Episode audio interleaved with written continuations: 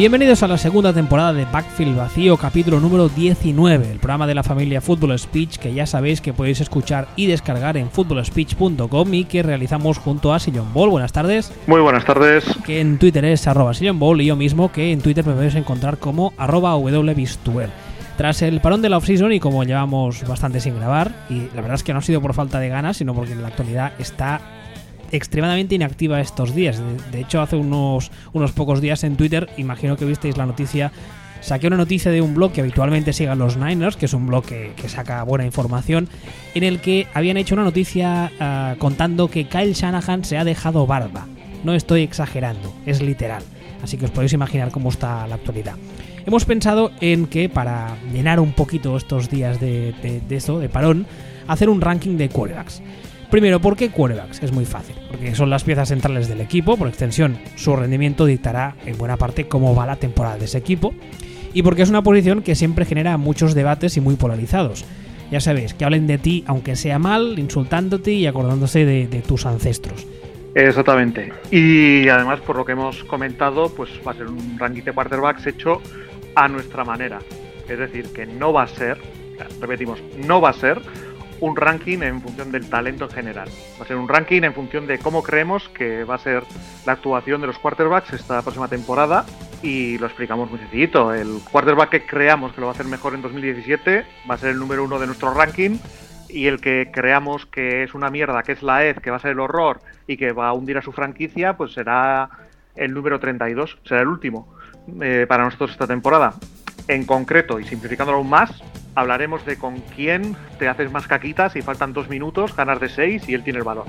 Y no hemos dicho quién ha tenido mejor carrera, que os conozco, quién ha sido mejor en su mejor momento, que quiera que el pavo sea zombie o que quiera convertirme en un pavo. O sea, es nuestra lista con nuestras reglas. Exactamente. Es mi lista y me la follo cuando quiero, como se suele decir. Exactamente. ¿Qué? ¿Empezamos ya? ¿Nos ponemos en materia? Por supuesto, cuando quieras. Muy bien, pues vamos a empezar con el número 32, que no es otro que Josh McCown, el quarterback titular de los New York Jets.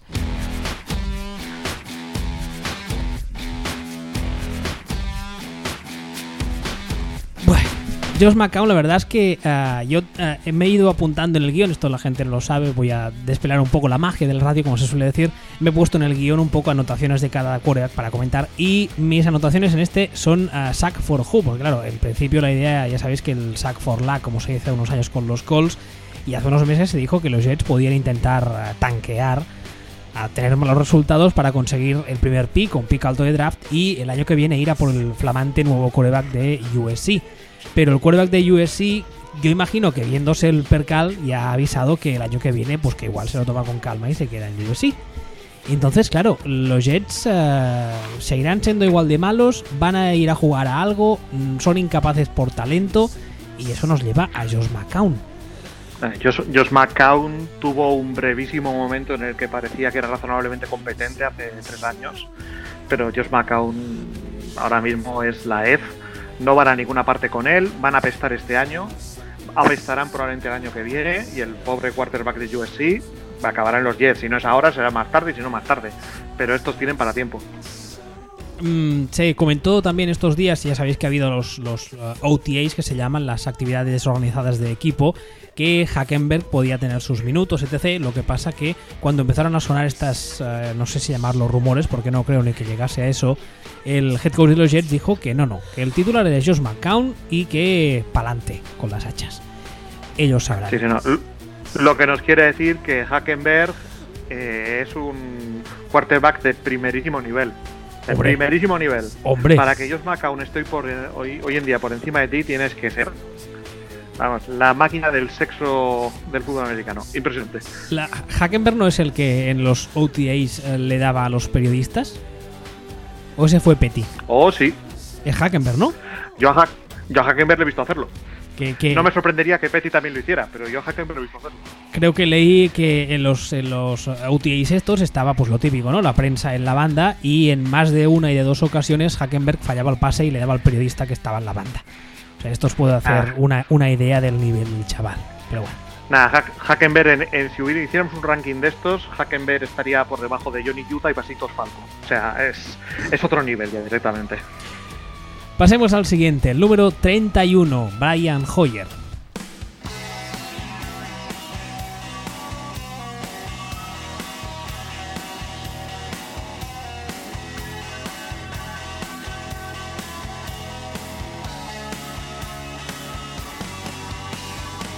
Hoyer, que eh, va a ser el titular de los Niners. Aquí en mis anotaciones me he puesto.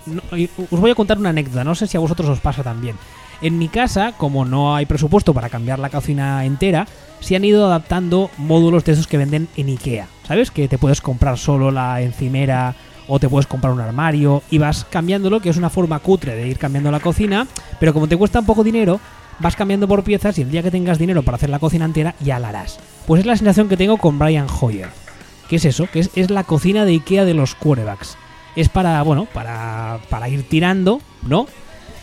Y, de momento, pues para seguir con el proceso de reconstrucción que parece que ha empezado bastante bien San Francisco, veremos. Lo que pasa que también es cierto que tengo cierta curiosidad en ver que es capaz de sacar Shanahan de él y si es capaz de hacerle mínimamente competente. Es que no creo que ni que a ellos les interese que sea competente. La función de la función de Hoyer es mantener caliente eh, el asiento del banquillo para, para Kirk Cousins el año que viene. No, no tiene otra función. Entonces, pues ahora casi les interesa más apestar al máximo a todos, menos a menos a Sanahan, que le interesa quedar medio bien, pero realmente a, a los Niners como grupo les interesa apestar al máximo, pillar picks y en un par de añitos eh, tener un equipo realmente bien montado con un quarterback en condiciones. De que este pues es un es esto. Y nada, ya es que aparte, equipo que equipo que pretende tanquear, equipo que ficha a Brian Hoyer, es una especie de santo patrón del, del tanking. Entonces, pues, esto es lo que es. Es el señor lobo del tanking. Cuando, tienen, cuando quieren tanquear le llaman a él. Oye, que queremos ser malos. Ya voy yo, tranquilos. Yo me encargo. Sí, exactamente. En, en ese sentido soluciona problemas. Sí, sí, sí. Número 30. Tyro Taylor.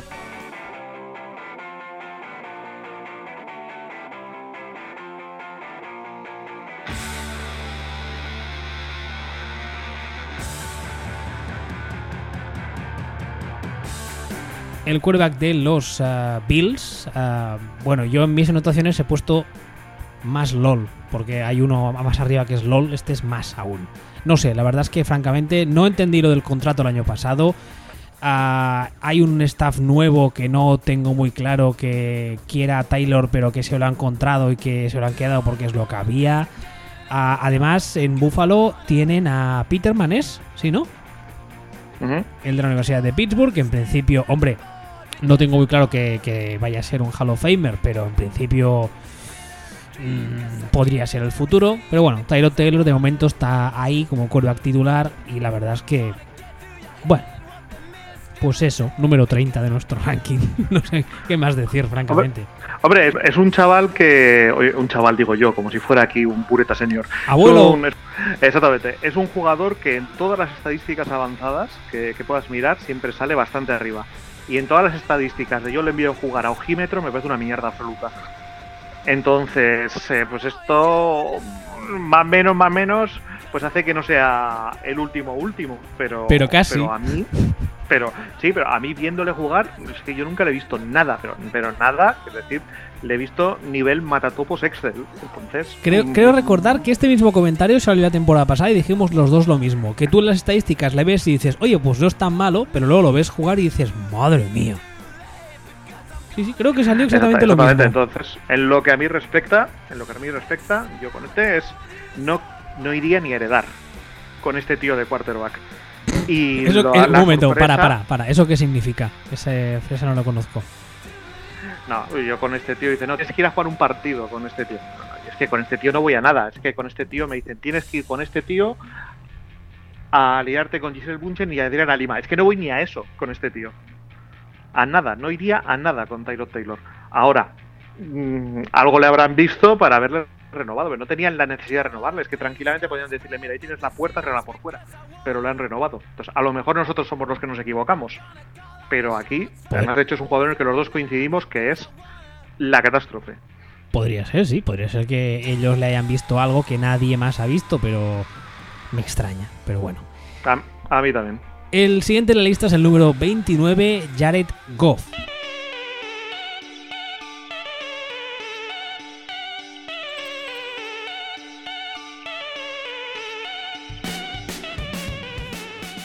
Goff, ah, bueno, pues eh, tiene muchísimas cosas que demostrar. Ya sea, habéis leído seguramente esta offseason muchas cosas, entre ellas, por ejemplo, que ha añadido, no sé si eran 10 ah, pounds de músculo, creo recordar, lo cual no le viene, no le viene mal, porque eh, está, estos días he estado repasando la temporada pasada de los, de los Rams. Y una de las cosas que más me llama la atención de Goff es que por su frame, por la forma en la que físicamente estaba construido, le veías muy niño. Que es un crío, porque claro, tiene 21 o 22, tiene, es muy joven. Pero yo creo que el margen de mejora es, es alto. Eh, también es verdad que la online en principio tiene que ir a mejor, porque jugar peor, peor que el año pasado es muy complicado. Y además se han traído tanto a un eh, head coach de perfil claramente ofensivo como a Wade Phillips, que es un tío que defensa que toca, defensa que la convierte en mega élite. Que eso, muchos diréis, no estamos hablando de Goff. Sí, pero si tu defensa parte bastante la pana, te da situaciones de campo favorables, es capaz de conseguir turnovers, etcétera, etcétera, el trabajo del, del quarterback muchas veces pues se hace bastante más fácil. Así que bueno, yo creo que eh, me ha pasado bastante en esta lista, no sé si te ha pasado a ti, que hay algunos que los pones en un número determinado porque ponerlos más arriba no, pero tan abajo quizá te sabe un poco mal. Yo este no, si no era el último, por ahí lo tenía. O sea, este es un jugador que te, que te gusta más a ti que a mí.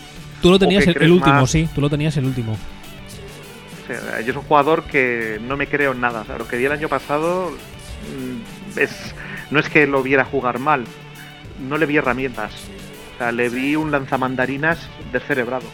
Sin, sin, no le vi posibilidades de, de mejorar. Eso sí, es un tío que es realmente guapo y queda muy bien en las fotos en, en Los Ángeles para, para hacer de quarterback, pero aparte de eso nada más. Así que supongo que ahora lo que les toca a estos es hacer postureo de quarterback, intentar aparentar con él y, y a ver qué pasa, pero no me creo en nada. Tiene un problema, ¿eh? Por eso es de esos... a muchas mujeres, no quiero no quiero tachen de machista, pero digo mujeres porque a mí me interesan las mujeres. Con muchas mujeres te pasa que tú las ves y dices, madre mía, qué mujer tan atractiva, abres la boca y dices, ostras, es más tonta que me a contraviento. Con este me, me pasa un poco lo mismo, ¿eh? Lo ves, es así, Hombre, yo- altito, rubio, guapete, pero cuando abres la boca parece un redneck cualquiera. Hombre, yo... ¿Qué quieres que te diga? No sé por qué me da, pero sospecho que a las mujeres con los hombres les pasa más o menos lo mismo. ¿eh? ¿Sí? Vale. Entonces Yo no, es no una, se me es una- es de una sensación machista. que tengo. Vale, entonces no se me tachará de machista. Yo digo mujeres porque, insisto, es mi campo, mi, iba a decir mi, mi field of expertise, pero tampoco. Ah, pasemos No, al... tú, tú- al- tú tú como yo, yo no soy misógino, yo soy misántropo directamente. yo, yo desprecio a todo el mundo que igual, me da igual el género. me, parece, me parece correcto. Pasemos al siguiente. Número 28, Tom Savage.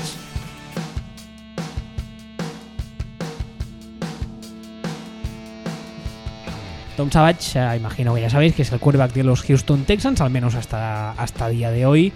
Y es otro caso que en principio es un quarterback que viene a calentar la silla, porque mm, se drafteó a Dishon. a Dishon. ah, no, Dishon Watson, lo digo bien, ¿no? Sí, al de Clemson. Y las armas las tiene. Lo que pasa que también la mayoría de armas también las tenía la temporada pasada. Y bueno, fue lo que fue. Sí que es verdad que la temporada pasada no jugó de titular hasta la semana como va, 12, si no recuerdo mal. Esta temporada empezará la temporada como quarterback número uno, además con una offseason entera de por medio, que quieras que no siempre ayuda. Pero no sé.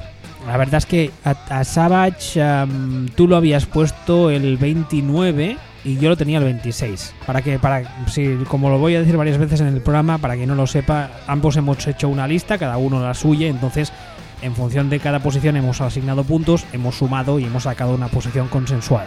Por eso digo que él lo tenía el 29 y el 26, que es si fa no fot, como decimos aquí en Cataluña, viene a ser lo mismo. Muy para abajo. Tú no sé qué esperas de si esperas algo. Mm, No, realmente. Eh, es un jugador al que, del que me, me puedo llegar a creer que sea un backup competente en un futuro, pero no me parece un starter jamás. Y desde luego no me parece un starter en un, en un equipo que pretenda ganar el anillo, que es el trama de, de los Texans, que los Texans eh, son un equipo que es prácticamente plug and play, que si les cayera del cielo un quarterback muy competente es un equipo de anillo. Porque todo lo demás medio lo tienen, pero pero tienen este agujero. Y el año que viene, pues a ver si suena la flauta con este que han seleccionado este año y veremos lo que pasa. Pero este año, mm, jodido. Bueno, de, hecho, eh, imagino que esa es la idea por la cual se ha drafteado a, Watson y ya se ha empezado a decir que en las OTAs lo había hecho tan bien, que está procesando tan rápido el playbook, tal y cual. Yo imagino que para cubrirse las espaldas, en caso de que Tom Savage la semana 3 vaya 0-3 y decir, oye, mira, lo siento y saco al novato y que pase lo que, lo que tenga que pasar. Imagino que se sí, no. ya veremos. Sí, no, no, no, y tendría todo el sentido del mundo en este caso. Si si los Texas pierden lo suficiente como para poder meter al novato sin presión, las primeras semanas seguramente lo harán. El número 27, Trevor Seaman, Seaman, Seaman, como se llame.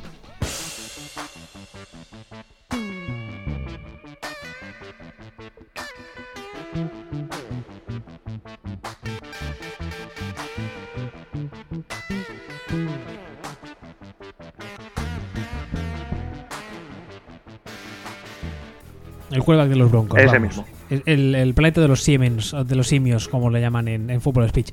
Ah, la verdad es que en mis notas he puesto lo siguiente: Hookers, ¿a quién coño le importa? Porque este señor también me da bastante igual. El año pasado, va, tuvo una temporada, eso, se podría definir como va. Y también es otro caso que también en principio está calentando la silla porque es verdad que de Paxton Lynch no sabemos nada, no hemos visto nada, pero en principio todos los rumores apuntan a que es eh, un pick eh, un pick personal de, de John y que en principio confían mucho en, él, en la franquicia. Yo a Paxton Lynch lo vi, puedo decir, no bastante, pero vi unos cuantos partidos en la universidad. Y lo que me quedó es que era la versión inútil y con cierto parecido de Ibrahimovic eh, que juega de quarterback al fútbol americano pero me pareció absolutamente incompetente. Y Trevor Simian, pues me parece que es un jugador que realmente si lo cambiáramos por Tom Savage, del que acabamos de, del que acabamos de hablar, son mismas situaciones, eh, mismos perfiles, jugadores muy similares, con, con, un techo muy similar y son prácticamente intercambiables. Y son efectivamente es... ¿Tú, tú quién cojones eres? A mí que me importa si, si es que no... Estás aquí de paso. Es que de hecho cuando piensas en los, en los ah, Broncos de cara a la temporada que viene, en el último que piensas, o si piensas en él, es para mal. En el sentido de que, no la cague mucho, pero en el último que piensas en realidad es en el quarterback, porque te viene a la cabeza Von Miller, eh, el resto de defensa, ah, las pérdidas que han tenido en el staff, porque Wade Phillips ha dejado Denver y se ha ido a, a, los Rams, ese tipo de cosas, y luego te acuerdas de que, ay sí, si tienen el quarterback este, bueno, a ver si no la caga mucho, y ya está. Efectivamente. Siguiente, número 26, Blake Bortles.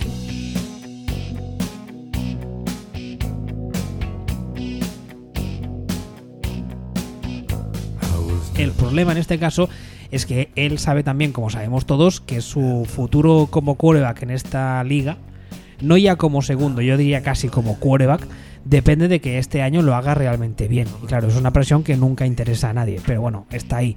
Al menos esta vez tiene un staff que en principio sabe lo que se hace. Ya sabemos que ficharon a Tom Coughlin como no sé, como ser supremo, no sé ni qué, ni qué título tiene, como señor que manda. Y luego. No, ser supremo, ser supremo está bien. Ser supremo. Si fuera constructor, mejor sí. Pues el ser supremo de Jacksonville.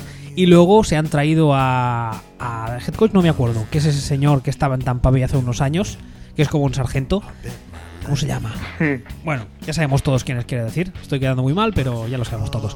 Y sobre todo, lo más interesante es que le han drafteado a un running back que se supone élite, como es Leonard Fournette de LSU, que obviamente si eres el quarterback, tener un running back como Dios manda detrás te hace el trabajo muy fácil. Nota a pie de, nota a pie de página, ver a mm, Prescott como attack. Entonces, eh, pues no sé. Hombre, la verdad es que yo le he defendido bastante a Blake Bortles. El año pasado lo vi. Sí que es verdad que se habló por activa y por pasiva. Yo también lo analicé, que su mecánica había ido para atrás y era eh, el, horror absoluto. Maximum Darkness. O sea, era ver eso te daba cáncer de sida. Y esta offseason ha estado trabajando muy duramente en eso. Y a poco que realmente ha trabajado y que haya mejorado, cuando eres muy, muy malo, si mejoras un poco, pues pareces decente. ¿Sabes qué quiero decir? A mí es que eh, Bortels es un jugador que me horroriza. yo creo creo que a mí me horroriza bastante más que a ti. O sea, tú en el fondo eres buena persona y tienes esperanza en la humanidad, pero a mí me parece una catástrofe. Y, cuando un quarterback que lleva ya unos añitos en la liga va cada vez más hacia atrás, no creo que haya aquí nada que sea capaz de salvarle. Entonces, me parece que nunca ha sido bueno, me parece que nunca va a ser bueno, que nunca va a valer, y más si va hacia atrás, y que es cuestión de tiempo que pues en dos añitos este nuevo régimen escoja su, su propio quarterback. ¿Sabes, qué me pasa? Ah, sin alargarme mucho con esto, es que con el tema de, Jacksonville, que es un equipo al que tengo más o menos conocido porque está en la división de los míos, me da mucho reparo el hecho de que la gente juzgue enseguida al quarterback, es muy injusto. Sí que es verdad que, como decíamos antes, es la pieza principal, pero lo juzguen como es bueno o es malo en función o sin tener en cuenta todo lo que hay alrededor. Porque en su día a mí me pasó, me tocó sufrirlo con David Carr, que es un señor que eh, se había convertido en una piñata humana, y el análisis facilón de cuñado era es que es muy malo.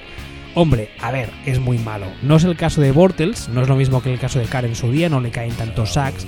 Pero sí que es verdad que cuando estás en una franquicia que ofensivamente tiene poco y que el staff no sabe muy bien a lo que quiere jugar, hay cambios cada dos por tres, mm, ese jugador a mí me genera una simpatía. Entonces, eh, no sé, veremos, ¿eh? Pero yo, yo todavía no le doy por desechado. Sí, lo que no, sí es lo que te digo, que en el fondo eres mejor persona, pero pero yo a Bortes es un señor que lleva ya tres años en la liga, que cada año ha ido a peor, que no ha ido a mejor para nada y que tiene 25 años. Entonces yo sumo A más B más C y digo castaña. Y que es el hijo bastardo de Chad Smith, el batería del Red Hot Chili Peppers. Ese no, ese no era Will Ferrell. Ah, ese es el hermano bastardo. Ah, vale. Porque tiene más o menos la misma edad, pero este es el hijo bastardo. Correcto, correcto. Siguiente, número 25, Mike Glennon.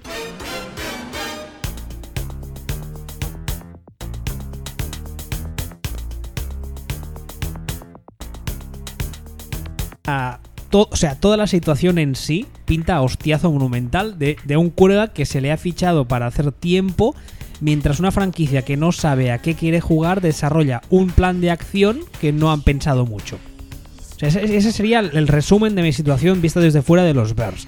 Y sumándole además el hecho de que en el draft fueron a por Trubisky, que en principio, ah, hombre, yo no sé si dentro de tres años estará defenestrado, pero a día de hoy es más futuro de la franquicia que Mike Lennon, se supone. Hombre, sí, a ver, a Mike Lennon como backup me parecía de los mejores backups de la liga, uno de los dos, tres mejores backups de la liga. Me parece que es un poco el quarterback que marca el límite entre los quarterbacks flojos y los quarterbacks lamentables. Está en un punto ahí de, de no termina de ser lamentable, lamentable, pero tampoco termina de ser aceptable. Y bueno, pues a lo mejor dándole tiempo podría llegar a creerme que con sus limitaciones de, de ser un Groot y no moverse, pues, pues, pues, podría hacer cositas. Pero claro, haces eso, le das un contrato muy serio y seguidamente seleccionas a Trubisky y digo yo, pues que, pues que primero no sabes lo que estás haciendo como franquicia, no tienes ni puta idea. Y en segundo lugar, eh, acabas de tocarle los cojones a tu quarterback titular de una forma que ahora lo único que puedes hacer es rezar para que el tío se haya puesto las pilas y diga, tengo que aprovechar este año para ganarme un contrato que lo flipas inmediatamente. Claro, pero, pero, futuro en los vers no tiene. Claro, es que es, el, escenario, o sea, que se dé el escenario que el chaval diga, oye, haga lo que haga, me van a sentar, pues que les den por culo esto, tío, he sacado ya un contrato de tres años mm, con cierta cantidad de dinero y a tomar por saco, es, es un escenario que es muy plausible. Y además es que lo has generado tú lo has generado tú, entre, entre comillas, de una forma totalmente innecesaria. Insisto, entre comillas, porque yo entiendo que Mike Lennon, todos teníamos claro que no era una opción a largo plazo y que te ha caído en tu coreback, o sea, te ha caído en tu pick, un coreback, o has ido a por él, un coreback que crees que, es mejor. Pero, no sé. No sé, la verdad es que los Bears un año más no defraudan y siguen con su con su plan, con su plan. Ah, esto es el primer bloque, que es un bloque que habíamos titulado, que quizá lo tendría que haber dicho al principio, pero no lo he visto. Este es el bloque de cancerígenos barra mierders, del 32 al 25. Ahora vamos a empezar el siguiente bloque, que es el de limitaditos ah, barra flojers. El primero es el número 24, Sam Bradford.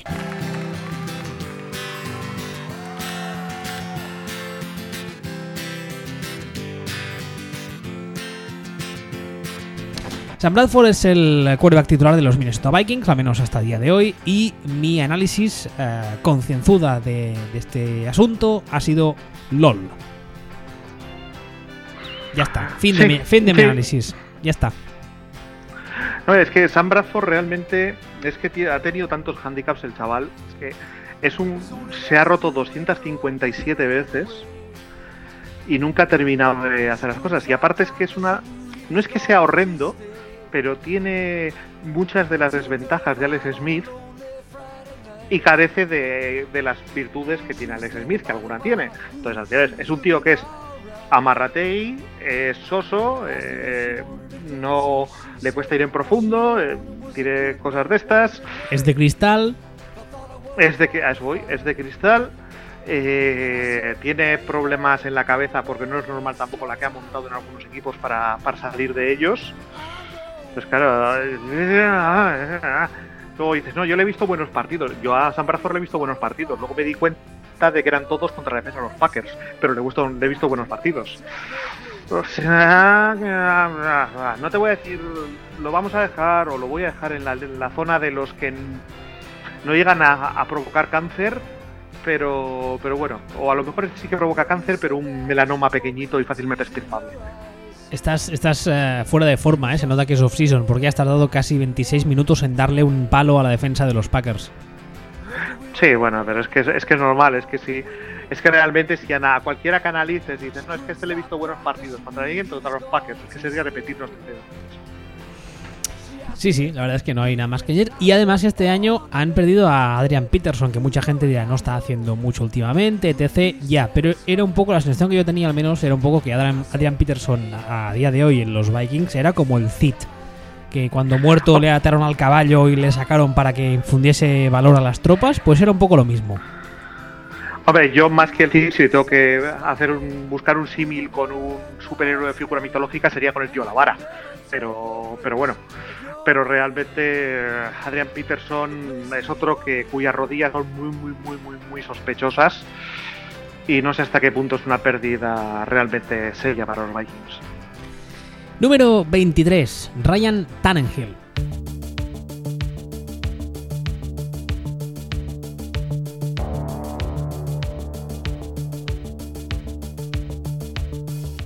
El quarterback de los Miami Dolphins, una de las frases que se ha oído más esta offseason por su parte ha sido que el actual, ah, el actual grupo de, ah, de jugadores de la ofensiva de los Dolphins es el mejor grupo de talento ofensivo con el que he jugado nunca. Claro, a mí me puedes dar un Fórmula 1, pero a mí personalmente, anécdota personal, a mí aparcar en la calle me cuesta porque no lo hago casi nunca. Entonces, insisto, me puedes dar un Fórmula 1, pero seguiré siendo malo aparcando en la calle, entre otras, muchas otras cosas. Con lo cual, que al señor Ryan Tannehill diga que es el mayor grupo de talento ofensivo que le han dado nunca, mm, a mí el problema es que le sigo viendo limitado a él. Hombre, sí, eso sí. O sea, aparte de que lo que son las declaraciones de, de Tannehill me recuerdan. Mira, ¿cómo te diría yo? Eh, yo tengo un amigo informático y, y vasco, efectivamente, que hace no demasiado se casó y, y me comentó que, que su nueva mujer pues, era la tía más buena con la que había estado. Lo que tenía cierta gracia, porque como bien le dije yo, oye, si tú eras virgen. Entonces, claro, esto es un poco lo mismo. Pero ya puede decir, ya puede decir este lo que quiera, que es que, que tampoco tenía nada. Y de hecho, es verdad que ahora tienen muchísimo talento ofensivo, o no muchísimo, bastante talento ofensivo en los, en los Dolphins. Pero claro, al final el, el conductor del coche tiene que ser él.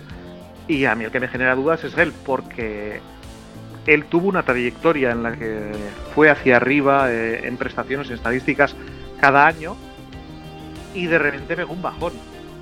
Y el año pasado tiró para abajo. Entonces, claro, ahora toque, toque, lo que toca ver es si lo del año pasado fue la excepción o fue la nueva norma. Yo creo que va a ser un tema intermedio y que se va a quedar en, en presidente del club de Nipun Ifa.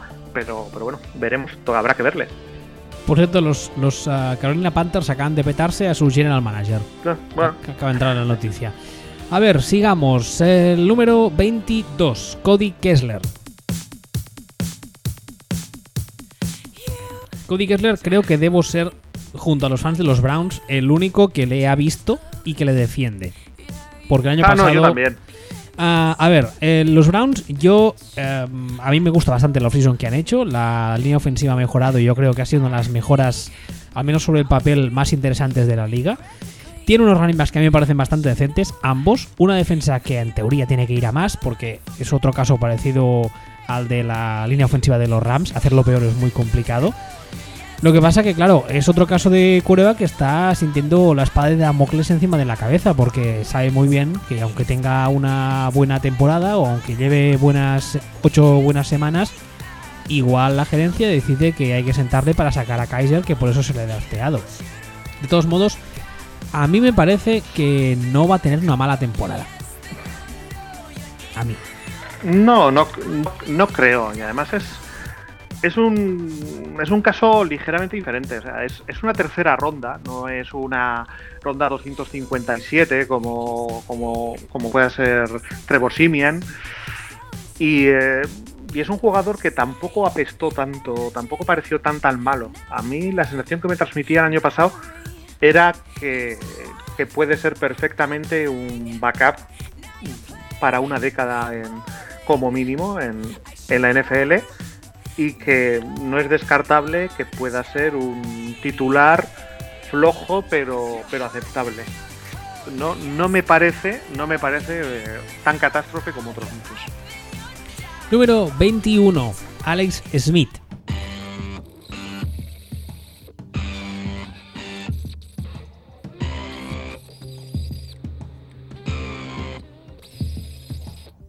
El quarterback de los Kansas City Chiefs, que es el rey de los amarrateguis en la, en la NFL. Que por cierto he tenido que buscar quién era amarrategui porque es una expresión que he oído toda mi vida y no tenía ni puta idea qué significaba. Desde hace dos horas ya lo sé. Ah, además, además, ahora con un Tyren que desde hace poco la gente se da cuenta que es élite, con lo cual le das todavía más excusa a este señor para pasar cada para pasar mm, pases de 6 yardas. Yo preveo varios partidos de 100 yardas de pase justitas. 110, 115, no mucho más, la verdad. Pero es otro caso que también, y además este caso es, es eh, notorio, es abierto y él lo ha dicho, es un caso de jugador que está aguantando la carpeta para que el futuro de la franquicia entre y le quite el puesto. Lo que pasa que en este caso, insisto, él mismo ha dicho que no le importa.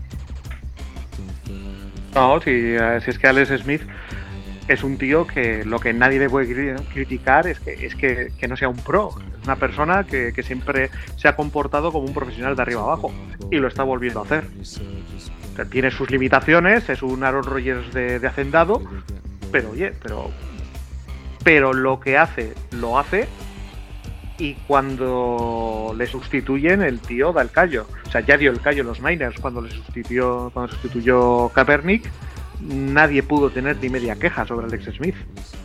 Y estamos en una situación similar con, el plus de que Alex Smith ya tiene unos añitos más y ya le toca en breve pues ir cabalgando hacia, hacia Poniente. Entonces, bueno, pues, eh, pues ningún problema. Todo correcto, es, es mediocre, es feliz en su mediocridad, todos reconocemos, sabemos hasta dónde da. No es el horror, no va a ganar nada él solo, pero ahí está. Y finalmente en este bloque el número 20, Andy Dalton.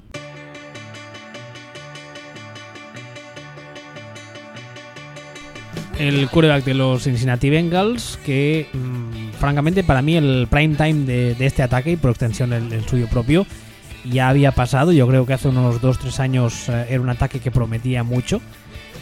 Y yo creo que a raíz de eso siempre se le ha considerado mucho mejor de lo que es. A mí la verdad es que es un tío que me parece bastante muy del montón.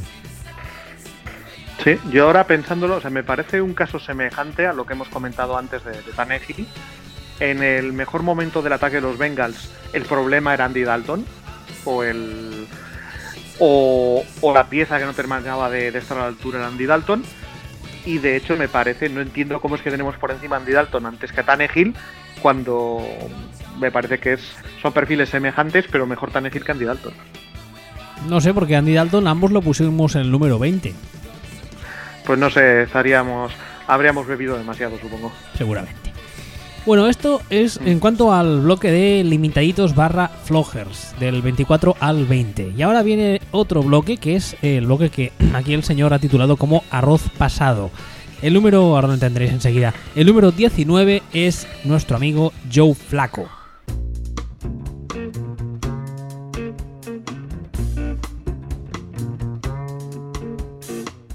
Y mi análisis se suda en el guion es Who the fuck knows. O sea, nunca sé qué esperar de este hombre. Tengo muy claro hace muchos años que mm, ni de élite, vamos, que no es élite ni de coña. Pero la verdad es que nunca sé muy bien qué esperar porque tanto puedes tener un partido que dices, oye, pues muy bien, ¿no? 300 yardas, 3 touchdowns, dices la mar de bien. Como puedes tener partidos en plural, 3, 4, 5 seguidos que son pues la mediocridad, media tabla. Entonces, este año además, si mi memoria no me falla, no debería hablarse de memoria, pero bueno, a Steve Smith ya no está, ¿verdad? Se retiró a final de la temporada pasada. Eso es. Que quieras que no, yo creo que le sacaba bastante, bastantes castañas del fuego. Y bueno, pues no sé. Yo, para mí, este, este, señor siempre ha sido una castaña sobrevalorada. O sea, de siempre. Eh, lo que pasa es que tuvo un momento en el que entró en comunión con el cosmos y hizo cuatro partidos seguidos los mejores de su vida y dio la casualidad de que fueron en playoffs. Pero por entrar un poquitín en números, estamos hablando de un quarterback que nunca, jamás en su carrera, ha llegado a las 7 yardas y media por, por intento de lanzamiento. Nunca jamás. Y no es solo eso sino que en toda su carrera solamente ha estado por encima de las 7 yardas cuatro veces. Es una persona que se mueve entre las 6,4, 6,7 yardas por, intento generalmente, estadísticamente. Y como, como punto de comparación, el año pasado hubo 11 jugadores que estuvieron por encima de las 7 y media. De ese nivel al que él no ha llegado nunca. Dicen, no es que el año pasado no llegó, es que no ha llegado nunca. No ha llegado nunca. Entonces, yo lo siento mucho, pero no, te digo que te vaya a perder nada esto. Tuvo, sí que es verdad que tuvo ese momento puntual, pero es que no, nunca, nunca ha sido nada más que un señor que lanza pantalines en largo. Muy alto y con un mustache muy bonito. Y con un cierto parecido con el cantante Maroon 5. También es verdad, sí, pero, pero alargado. Sí, sí, alargado. Alargado, como si el cantante de Maroon 5 se hubiera tomado el suero del Dr. Jekyll y Mr. Hyde que se tomó violín. Exactamente. El número 18, nuestro amigo Eli Manning.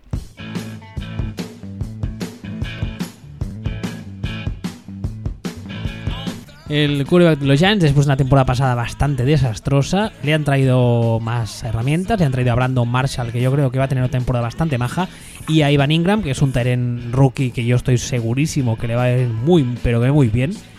Él mismo dice que el año pasado fue en bache, que reconoce que fue un año desastroso y que, y que todo el mundo tranquilo, que se va a recuperar. Pero bueno, una cosa son palabras y luego están los hechos. A mí ya sabéis, mm, he dicho por activa y por pasiva que es un tipo que me parece la mar delimitado a, a todos los niveles. Mm, entonces, bueno, no sé. Francamente no sé por qué lo tenemos tan alto. Yo no lo tenía tan alto ni de coña, no tenía el 18, lo tenía mucho más abajo, para que os hagáis una idea. Quiero recordar. No sé dónde está, no lo veo, pero lo tenía, creo que lo tenía más mm, abajo. ¿No? ¿No? yo creo que tú lo tenías más alto. ¿Sí? ¿Yo lo tenía más arriba? Puede ser. Yo creo que sí. No lo veo, puede ser, pero igual. Que sí, que sí, que sí, que tú, que tú lo tenías el 10. ¿En serio? Tú lo tenías el 10 y yo lo tenía el 24. ¿Que, que, que había fumado ese día? lo ignoro por completo, pero si está ahí es porque tú lo tenías el 10. Madre mía, la mandanga, como dice el Fari. Bueno, el hecho de que eso, está el número 18 y, insisto, ah, quizá, quizá lo puse tan arriba por el tema de Brandon Marshall y del Tyrant Rookie. Quizá creo que le vaya a ayudar mucho más de lo que le, le han ayudado sus jugadores el año pasado, sus compañeros. Puede ser por eso. Sí, de todas formas, mucha ayuda que le, que le metan, es un jugador que tiene ya una edad que, tiene 36 añitos ya. Y cuando digo 36, son 36 que, que para cuando estemos en playoffs tendrá 37 y que está ya en la cuesta abajo absoluta. absoluta. Su gran momento, su gran año fue el año de la segunda Super Bowl. Y desde entonces para abajo, para abajo, para abajo, para abajo. Y no hay nada que me haga indicar si llegas si te tiras cuatro años, cinco años, seis años, cada vez más para abajo, y tienes 37 años, mm, eso es blanco y en botella. eso es que, que se te está acercando el momento. Número 17, Carson Palmer.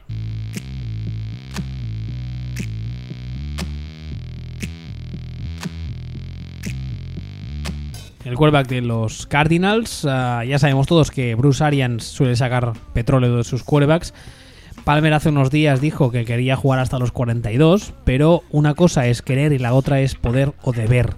Y aparte de que Fitzgerald sigue siendo el receptor número uno destacado, mmm, después de Fitzgerald cri cri, cri cri, grillos. Y luego, como insisto una vez más, este ranking es en función de la actuación que creemos que van a tener los quarterbacks la temporada pasada.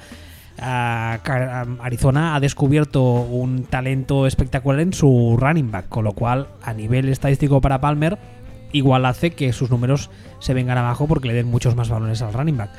Pero no sé, aún así está el, el, primero, por así decirlo, de este bloque de arroz pasado. No sé, ¿a ti qué te parece que podemos esperar de Palmer este año? Pues mira, si antes hablábamos de Flaco y decíamos que es un jugador que, que nunca ha estado por encima del 7,5 en yardas por intento, que suele estar entre el 6,4, 6,7, 6,8, eh, Carson Palmer no baja de 7 desde hace tropecientos años. O sea, es un, está bajando poquito a poquito. Es que es un caso extraño porque hace dos años tuvo el, el, mejor año de su vida. El año, el año pasado fue un poco volver al óxido siempre, ese jugador de, de, un nivel aceptable, correcto y tal. Yo imagino que este año será un poquito peor que el año, que el año pasado porque es que, igual que Kelly Manning, es que nos plantamos en 38 años. Pero, pero sospecho que, bueno, pues que que ahí tirará. Lo que pasa es que también cuando entras en estas edades, los quarterbacks tienen una cosa. Y es que un quarterback lo pierde de, de un día para otro. El quarterback está jugando regular hoy o aceptable hoy y mañana es una mierda indecente. Y eso, eso les ha pasado a todos. Entonces, pues bueno, pues según subimos años, vamos entrando en ese momento de peligro de que se, carga por, se caiga por completo Carson Palmer. Y a este le veo cascado y le veo más peligro que a otros de caerse por completo pero por lógica debería ser flojo, bordeando bordeando el demasiado flojo, pero todavía aceptable. Vamos al siguiente bloque. El siguiente bloque lo hemos titulado a veces sí y a veces no. El primero de este bloque es el 16 de nuestro ranking, que es Matt Ryan.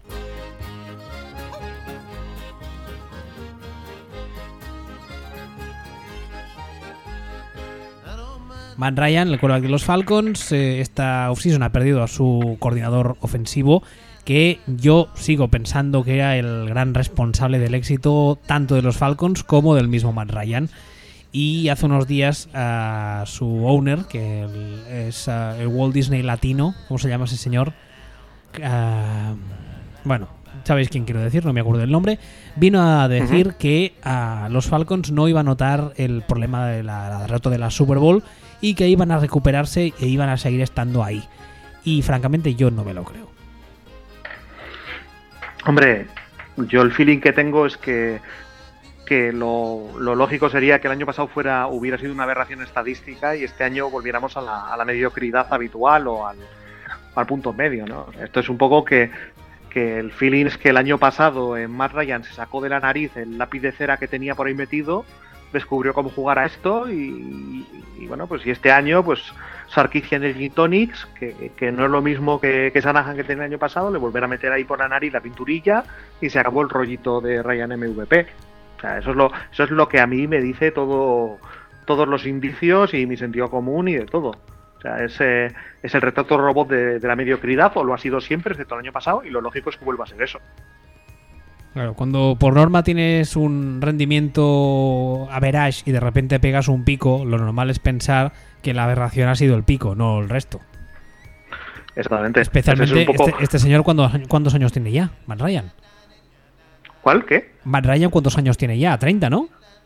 Ahora tiene 32. 32, imagínate.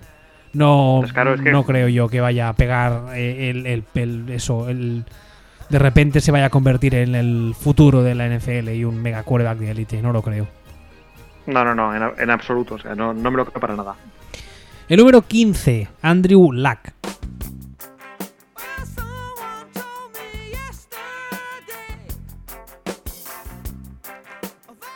El quarterback de los Colts. ah, claro, los Colts, eh, cuando hicimos el programa del, del draft, de los varios que hicimos, ya lo dijimos, es que el, el nuevo general manager que, que entra tiene un trabajo, entre muchas comillas, muy fácil. ¿Por qué? Porque son tan malos que a poco que aciertes un poco lo que coges y fichas, lo vas a hacer bien. No hay más. Sí, no, si es, si es que si en realidad es, es posible que Andrew Luck mereciera estar más arriba. Es que está jugando tan solo. Ha si- ha sido un caso de, jugador que, no sin compañeros de equipo en condiciones. Que a lo mejor resulta que el tío es buenísimo, pero es que son, todo, eh, son todos una mierda, han sido todos una mierda tan grande que no nos hemos enterado. Es que no es descartable siquiera eso. El tema, bueno, falta ver cómo habrá mejorado el, el personal que le han traído, especialmente la línea ofensiva, porque el año pasado le dieron de hostias por todos lados y ya empieza a pasarle factura. De hecho, a día de hoy aún no ha empezado a lanzar, porque se tuvo que operar del hombro de lanzar, lo cual nunca es buena señal. Él dice que estará a punto para el training camp, bla, bla, bla. Pero yo no descarto que la- el primer mes de competición de Andrew Luck sea bastante medianías hasta que no coja un ritmo adecuado. Pero bueno, habrá Sí, que verlo. sería, ser- sería incluso bastante normal, sí. Número 14, Carson Wentz.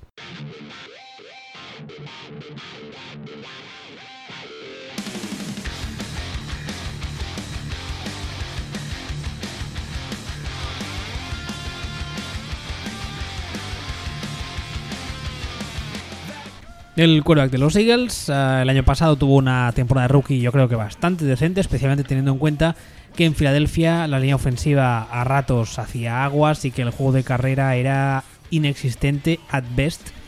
En principio tiene que seguir creciendo, la verdad es que en Filadelfia tiene muchas esperanzas, yo ya sabéis que le vi y le analicé mucho y a mí me gustó muchísimo, yo creo que tiene que trabajar o tenía que trabajar y así parece que lo ha hecho sus mecánicas de pase, pero la verdad es que vi cosas muy positivas y francamente yo tengo muchas ganas de ver qué hará con un supporting cast un poco mejorado.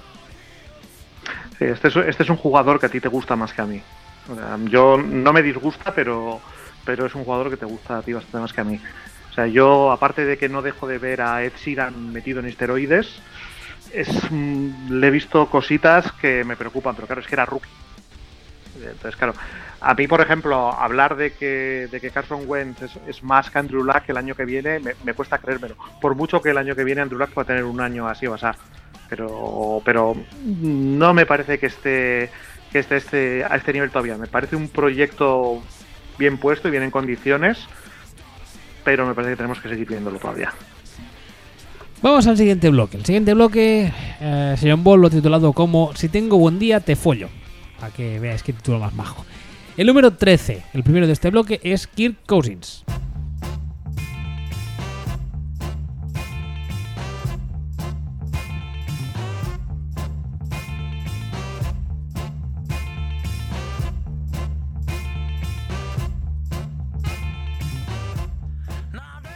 el quarterback de los uh, Redskins, que ya sabéis que lleva varias semanas con el tema de que si renuevo, que si no, que si franchise tag, que si puta madre. También ha perdido a su coordinador ofensivo. Al parecer han sonado rumores y han sonado bastante insistentemente que el año que viene podría irse a San Francisco porque le quiere mucho, como la trucha al trucho, a Shanahan y porque al parecer Kirk Cousins es el primero que tiene claro que Shanahan le hace jugar o le hace rendir mejor. Uh, además, solamente ha, perdido a varios compañeros eh, en el lado ofensivo del balón y solo le han traído a Terrell Pryor, que sí que es verdad que tuvo una temporada muy decente el año pasado en Cleveland, pero pues, sigue siendo un proyecto más que un receptor. Y uh, él sigue con bueno con la batalla esta de que al parecer la ha dejado ya de lado, pero con la batalla esta del contrato, que sí sí, que si no, con la presión de rendir bien porque si no no le van a pagar lo que él dice que merece etc, etc, etc. Hombre, realmente ahora mismo está en una situación ideal. O sea, él, está jugando en, con tags año a año, cobrando un dineral, y año a año que tenga un tag es, es cada vez a más, cada vez a más. Esto va a ser insostenible y está cobrando más de lo que vale. Eh, y mientras no rompan las rodillas eh, este año, el año que viene va a hacer casa a lo loco ya sea en los Redskins, en los Niners o en otro sitio. Y por él, por él encantado. Ahora, a mí me parece un jugador limitadito. O sea, es un jugador que hasta hace dos años era una máquina de, de hacer turnovers y que de vez en cuando tiene el día que cae de nuevo en el tema este de voy a repartir el, el balón sin mirar dónde lo tiro y tiene su peligro. O sea, te puede ganar un partido, pero es un tío que también es perfectamente creíble o posible que te lo pierda. A ver, a ver la temporada que viene donde acaba, porque si, si es verdad y se acaba yendo a San Francisco, yo creo que con, con Shanahan se entiende muy bien y, y además el otro especialmente le hace rendir mucho mejor de lo que yo creo que es. Y yo creo que esta temporada lo vamos a ver, que va a pegar un bajón sin Shanahan, pero ya veremos. El número 12. Veremos a ver. El número 12, Marcus Mariota.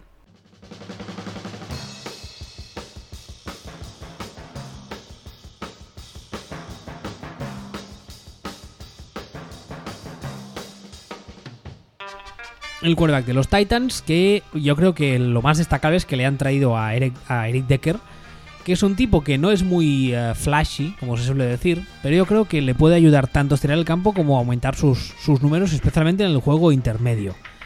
Que, bueno, ya sabéis que muchas veces comento el tema de la importancia de un Tyren para un quarterback, ah, no solo un quarterback novato, también un quarterback en general. Pero si no tienes un buen Tyren, pues tienes a un receptor que, como en este caso, te pueda jugar en el slot, que te pueda permitir ser un poco válvula de seguridad, sacarte el balón de encima enseguida, ganar unas cuantas yardas en cada pase. Entonces yo creo que le va a venir muy bien a, a, Mariota, no solo para hacer crecer sus números, sino también para crecer él a nivel técnico. Que es algo que ya sabéis que a mí me preocupa un poco que el staff actual de Tennessee sea capaz de hacer. Pero, no sé, la verdad es que la gente espera muchísimo de Mariota, no sé a ti qué te parece. No, yo también. A mí me ha sorprendido. Yo no pensaba que, que iba a dar este rendimiento en la, en la NFL. O sea, es. Eh, voy a volver a la misma estadística. O sea, Mariota lleva dos años en la NFL. Y igual que decíamos que Flaco nunca había estado en las 7,5 yardas por, por intento, Mariota los dos años que lleva está los dos años en 7,6. O sea, está, eh, está ya en otro nivel completamente distinto. Mariota élite. Mariota, Mariota, ojo, cuidado, o sea, no élite, pero, pero a lo mejor puede ser élite en un par de, en un par de añitos contra todo pronóstico, o sea, veremos, veremos a ver, o sea, de momento el, el rendimiento y este año supongo que el rendimiento tendría para arriba. Tengo el mismo problema que tú, que yo no me creo para nada, o sea, de hecho me parece ya un milagro que Mike Mularkey haya conseguido sacar esto con Mariota, o sea, un milagro pero bueno, el, veremos a ver qué pasa, pero todo, todo indica que va a tirar para arriba. Debería, sí. Si no, la verdad es que sería una, una, una, de las decepciones de la temporada para mí, si Mariota va, va para atrás. El sí. número 11, James Winston.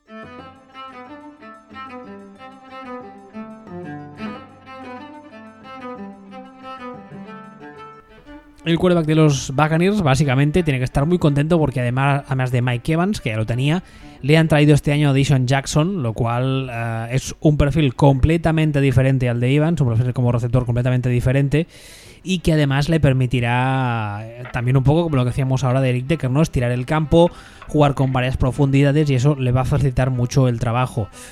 Winston, uh, este año, imagino que ya lo sabréis, en la, en la serie de HBO que se llama Hard Knocks, que es una serie muy interesante porque muchas veces te permite ver aspectos que en el día a día no conocemos o no vemos, este año van a estar los bugs. Con lo cual yo creo que mmm, mucha gente apunta que este podría ser el año en el que Winston acaba de pegar el, el, el, el no sé cómo decirlo, de, de, de dar el paso y situarse en ese grupo de futuras estrellas de la liga. Y yo creo que verle en Hard y verle trabajar en el día a día, pues nos podrá ayudar a hacernos una idea de si eso es verdad o no. No sé a ti qué te parece Winston. A mí la verdad es que tengo sensaciones encontradas porque muchas veces pienso que realmente mmm, eso va a ser va a estar en el futuro de la liga en cuanto a talento. Pero a veces es como que la sensación que tengo es que desconecta de los partidos. No sé cómo explicarlo es un, es un jugador que está llevando una carrera hasta cierto punto paralela a la de, a la de Mariota que comentábamos ahora. Eh, son, los tenemos, fueron seleccionados uno y otro. De hecho, ahora mismo los tenemos colocados uno junto a otro en, en esta lista. Y han dado rendimientos bastante similares. Lo que ocurre es que a mí me transmite Mariota la sensación de ser un jugador más inteligente en el campo que Winston, pero Winston me, transmite la sensación de ser un tío que tiene eh, más brazo que un adolescente bilbaíno soltero. También. me parece, me parece que tiene que tiene unas cositas, o tiene unas armas que, que, ojito. Y no es que las esté utilizando mal.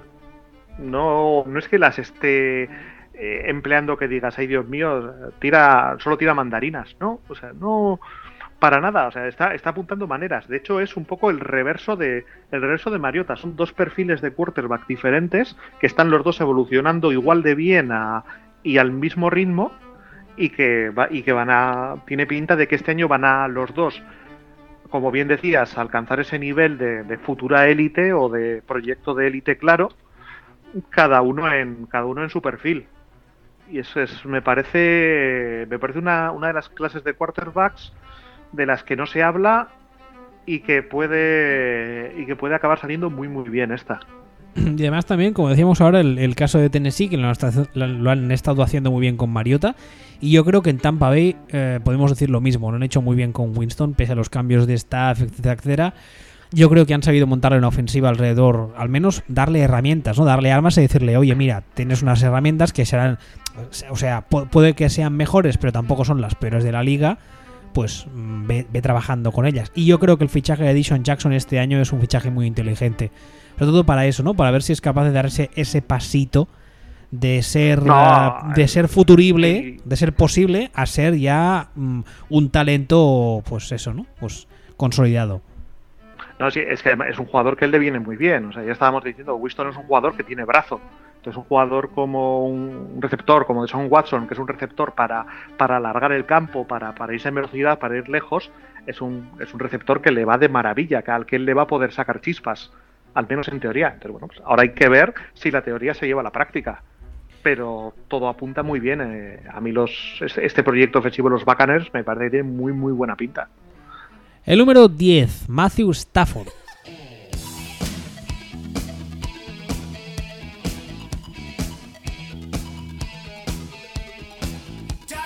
el quarterback de los Lions, que la verdad es que a mí personalmente el año pasado me sorprendió por completo porque esperaba un bajón de rendimiento con el hecho de que Megatron se hubiese retirado y tal.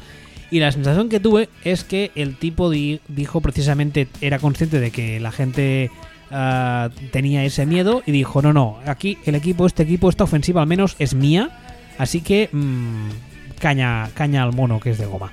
Y la verdad es que el año pasado tuvo un año bastante decente. Lo que pasa que los Lions en defensa eran, eran el horror también y el juego de carrera era lo que era. Pero tuvo un año bastante decente. Y no sé si este año se mantendrá ese nivel, porque también es otro jugador que tiene ya una edad, ¿no? Estoy hablando de memoria, pero pasa de los 30, diría. Espera, lo, voy, a buscar, pero yo diría que pasa de los 30 ya, Carapán. Matt Stafford, yo creo que no, pero yo creo que anda justo, ¿eh? yo más bien le hago 29 para cumplir 30 o como mucho 30 para 31. Ah, pues sí, 29 para 30, tienes razón. Pues no sé por qué me parecía que. Me parecía que, eso, que ya está los, la treintena. Bueno, no sé, no sé qué te parece a ti. No, lo mismo, lo mismo que has dicho tú. Lo que pasa es que yo también a este lo achaco a, a que supongo que este tenía un Dunkin' Donuts en la puerta de casa y se lo han cerrado y entonces el año pasado pues estaba, estaba más finito de lo que es, es habitual. Este, este, es el típico zampabollo de toda la vida. O sea, están Eddie Lacy y este en versión quarterback. Entonces, si, si vuelve a ser el Matthew Stafford con cierto apetito y no precisamente victorias y, y entonces se mueve peor en el pocket, eh, se pone a lanzar a donde vaya, porque claro, este, este es de los que se piensan que son Brett Fabre. Y para pensarte que eres Brett Fabre, pues casi mejor que tengas cierta capacidad para moverte y lanzar que no ser un ser ahí como el muñeco de los más malus, una cosa que se mueve a esa velocidad y que te puedan atizar, que ha sido siempre el problema que ha tenido Stafford. De ahí ya veremos. Yo, si Stafford siempre ha sido un, un señor regordete, me cuesta creer que después de un buen año no vaya a volver a ser un señor regordete. Ahora, si Stafford está fino y bien como el año pasado, le tenemos incluso demasiado bajo. pero claro, yo no creo que esté que vuelva a estar a ese nivel de finura del año pasado. Claro, es que ahora ya, ahora que vendrá el número 9, empieza el problema, porque hay mucha gente que dices, la pondría más arriba, pero es que los que tengo más arriba no los voy a quitar. El número 9, Dak Prescott.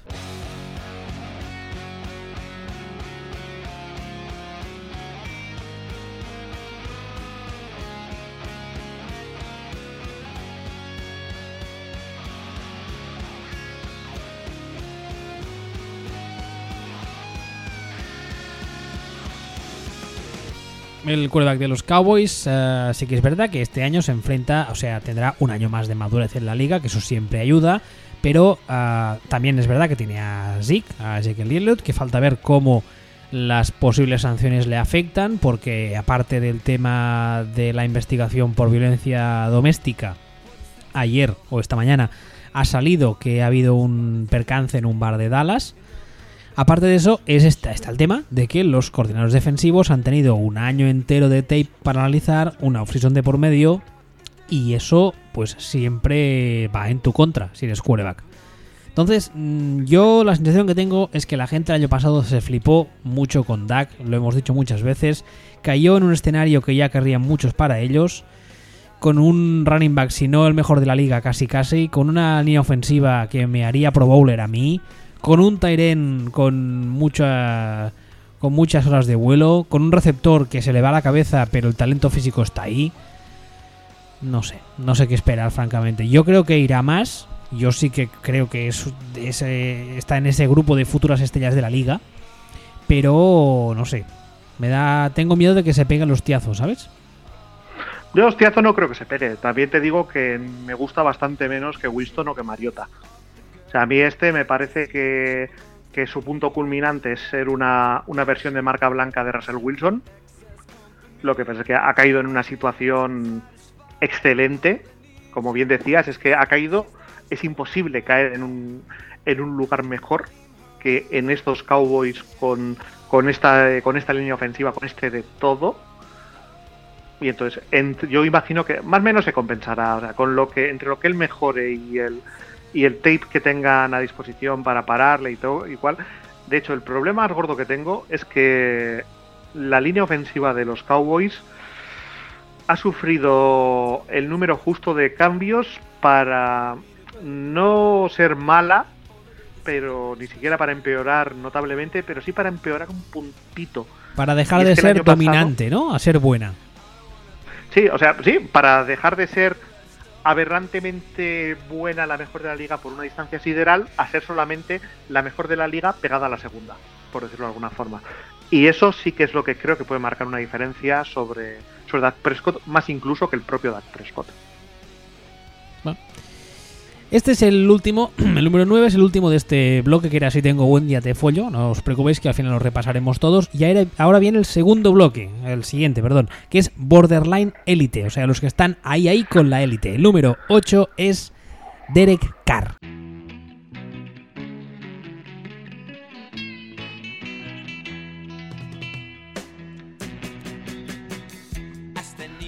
El quarterback de los Raiders, que además ya sabéis que a día de hoy es el quarterback mejor pagado de la liga, con un contrato que le va a soltar unos 25 millones por temporada. Yo creo que la nota más ah, positiva de cara a la próxima temporada para Carr es el hecho de que los Raiders han fichado a Marshawn Lynch, que no sé por qué me da a mí que va a tener una muy buena temporada. Y eso, mm, como decíamos antes también, si eres quarterback siempre ayuda. Aparte de eso, yo creo que está también el hecho de que Carr va a seguir creciendo. El año pasado mm, dio muestras de que, para mí, yo creo que va a ser el líder de esa futura clase de quarterbacks élite. Y tiene cosas, la verdad es que muy, muy positivas. En algunos momentos me recuerda un poco a Fabre, otros me recuerda a Rogers. Tiene la movilidad, tiene el brazo. El fútbol IQ yo creo que está ahí, eso no lo duda nadie. Entonces, no sé a ti qué te parece, pero la verdad es que a mí me gusta muchísimo, Car. A, mí me gusta, pero no me gusta tanto. O sea, me parece un buen jugador, me parece que va a ser un muy buen jugador, pero me parece que tiene momentos de desconexión muy claros. Y de hecho, también te digo, o sea, yo hay cosas. Comentas ahora el tema de Marshall Lynch. a mí, decir que has mejorado porque has fichado un running back de más de 30 años, Es un poco, es un poco como decir que te has enrollado con una tía buenísima y dice, no, y se llama Claudia Cardinale. Pues mira, chaval, es que llevas años de retraso. esto, eh, Lynch eh, no es Marshall Lynch. Marshall Lynch ahora es Marshall Lynch con 31 años. Creo que tiene 31 exactamente. Pues ya, ya no es Marshall Lynch realmente. A mí, de hecho, me parece más interesante el fichaje de Jared Cook que el fichaje de Marshall Lynch para, para los Riders. Y en cuanto a lo que es propiamente este jugador, a mí ya te digo, a mí me gusta, me parece me parece un muy buen jugador, pero no veo que vaya a ser directo que, me, que te recuerda a Fabre, que te recuerda a Rogers. Hombre, algunas cosas, ¿eh? le, falta, ¿eh? le falta en el horno. Pero hay, hay cosas puntuales que las veo y digo, Hombre, tiene, tiene dos piernas, dos ojos. No, no me jodas. Pero, por ejemplo, Ah, no sé, hay, hay quarterbacks de los que hemos hablado antes que el talento está ahí. Por ejemplo, el caso de Mariota, ¿vale? Yo no, discuto para nada que tenga talento y yo creo que va a ser de los, de los, de los quarterbacks destacados los próximos años. Pero cuando lo veo jugar, no me viene nadie a la cabeza. ¿Vale? También es verdad, en el caso de Carr, que te decía que me recuerda a Fabre. Fabre, eh, en su día, Axel en Football Speech lo había dicho muy claramente. Era un quarterback que te completaba pases en triple cobertura, sí, pero te había lanzado un pase en triple cobertura y tú decías, la madre que te parió, lo has completado, vale, pero la madre que te parió. Y en este caso, Car mm, a veces me recuerda eso de Fabre. Claro, pero es que te está recordando lo malo de Fabre. Es, que, claro, es que hasta qué punto es malo eso. El día que deje, yo. Hombre, a ver, el día que deje de completarlo, sí que esa, esa, ese, ese touchdown en triple cobertura se convierta en intercepción, será una putada, pero acuérdate que Fabre lo hizo durante muchos años. Lo de lanzar en, doble y en triple y completarla. por orden alfabético, lista por orden alfabético de quarterbacks a lo largo de la historia que han completado ese tipo de pases. Dos puntos. Fabre, como Brett. Muchas gracias. Bueno, pues... Entonces, de, eh, si tiene que ser, si tiene que tener el brazo, la precisión, el tal de Fabre para rentabilizar ese, esas cosas malas de Fabre, hostia, es que Fabre ha habido uno. Eso es lo que te quiero decir, que tendría que tener la calidad de Fabre para, para que eso no fuera un, un demérito. Y aún así es un demérito. Porque tú imagínate un Fabre que hubiera tenido la, la forma de leer las defensas de, y de, de, Tom Brady. No, claro. Pero no sé. Pero que entonces no sería Fabre. No, no, no. Entonces sería otro. No sé, la verdad es que a mí lo que me chirría más de toda la situación de cara actualmente es el contrato que le han dado. Sí, sí, ya lo sé, ya vamos a volver a lo de siempre. Entiendo que es el mercado, que es lo que tienes que pagar, etc, etc. Pero mm, no me parece que valga tanto dinero a día de hoy. Pero bueno, eso es, un discurso, es, es una, una, discusión larguísima que no vamos a tener ahora. Pero yo solo quería decirlo, que no me parece que valga 25 millones por temporada a día de hoy. En el futuro puede valerlos, pero a día de hoy no. No es un contrato tan, tan, tan. O sea, es. Tiene truco. No es que sean 25 millones por temporada y.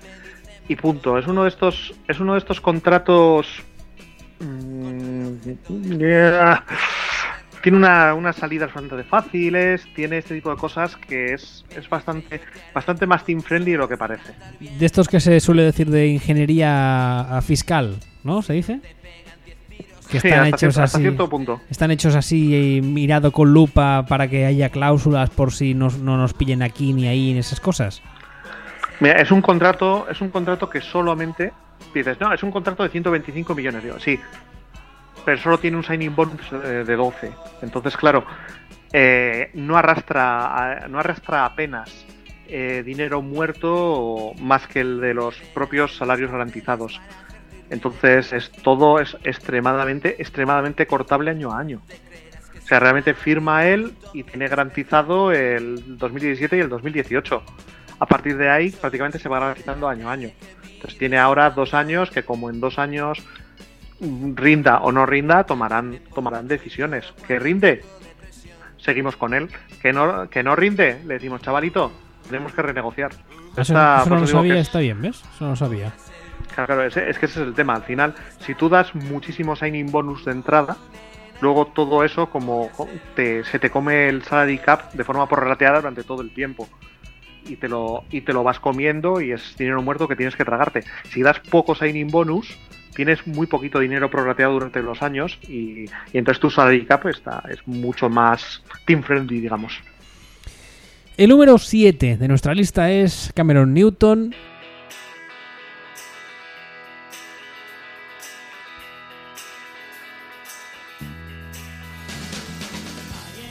Le han fichado en el draft de este año a Christian McCaffrey, que yo creo que es un jugador que le puede tanto hinchar sus estadísticas a nivel individual como sacarle muchísima presión. Eh, esta offseason también hemos podido leer que el equipo lo que quiere es que Newton sea. que pase antes y corra después, lo cual debería, porque aunque es un tipo muy grande, muy atlético, bla, bla, bla, es quarterback. Y bueno, la edad llega a un punto en el que si estás muy cascado empieza a pasar factura. Este señor no puede jugar como ha jugado hasta ahora, hasta los 30, 31, 32. También es verdad que la temporada pasada su línea ofensiva, bueno, podría haber jugado bastante mejor y hubo muchas, muchas veces que salía corriendo más que nada para que no le pegasen, no por gusto. Eso hay que reconocerlo.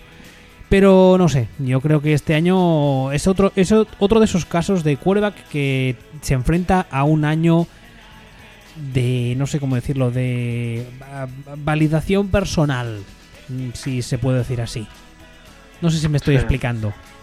No, no, te explicas, te explicas. Es que, de hecho, Newton fue muy hacia arriba sus primeros años. Tuvo un año maravilloso y el año pasado tiró, rebotó un poco hacia, bueno, un bastante hacia abajo. Pero es que yo con Newton tengo un problema y es que incluso en su mejor año, yo veía a Newton y me quedaba la sensación de que no hacía más que lanzar pases de mierda rifados que las defensas no eran capaces de coger. Pero yo veía cienes y cienes de, intercepciones que se quedaban en el campo. Entonces decía, joder, eh, vale, sus números son tal y sus resultados son tal, pero es que yo me he quedado con la sensación de que es que las está rifando, que lo que está, que está teniendo una potra que no es normal.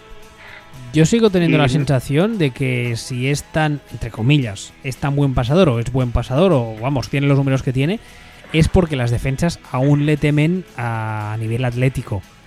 Pero insisto, eso más pronto que tarde mm, se va a terminar. Y entonces, si a Cam Newton le quitas esa mm, superioridad atlética, ¿a qué nos queda?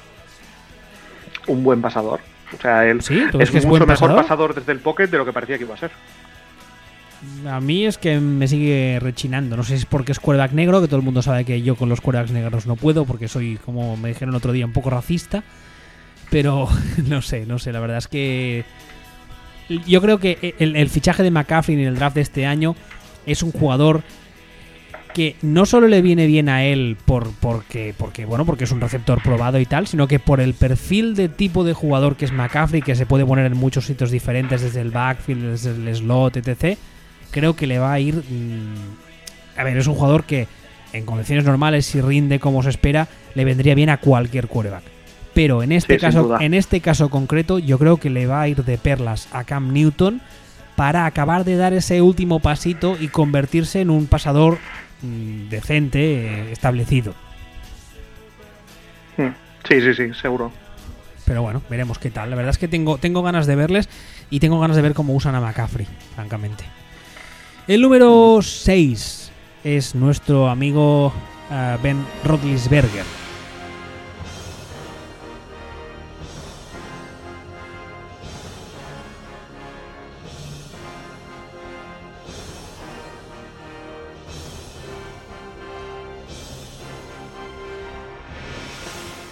Que me estaba dudando porque aquí has puesto Ben Testaburger, cabrón.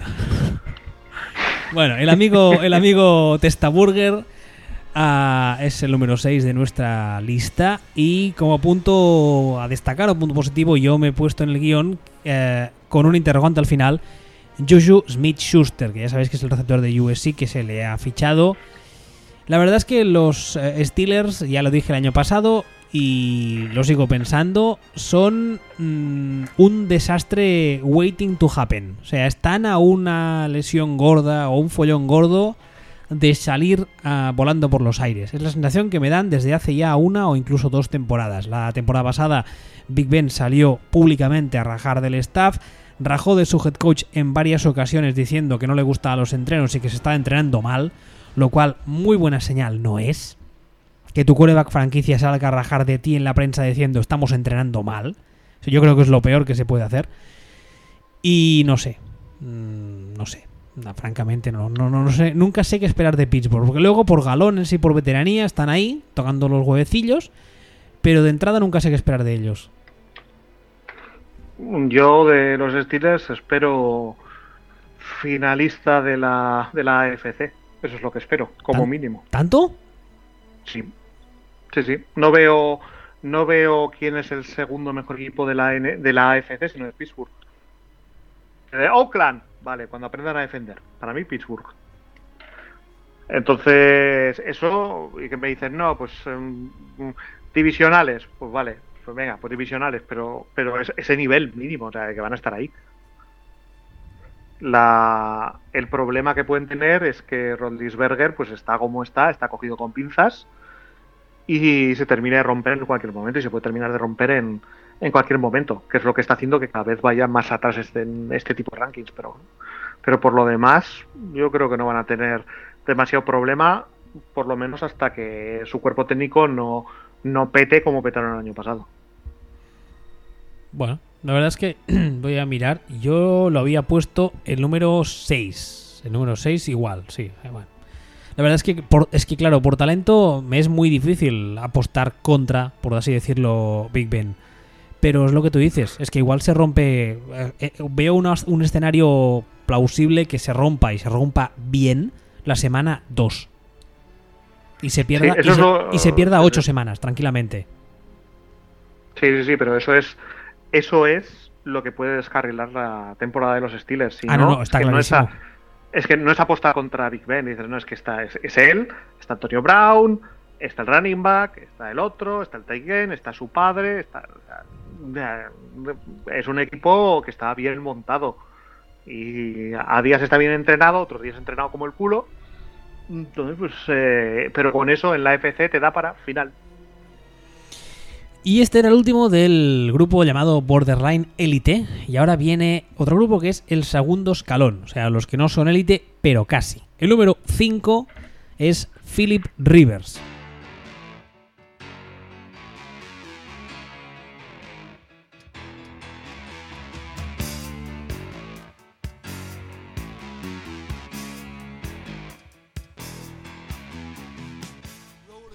El quarterback de Los Angeles Chargers.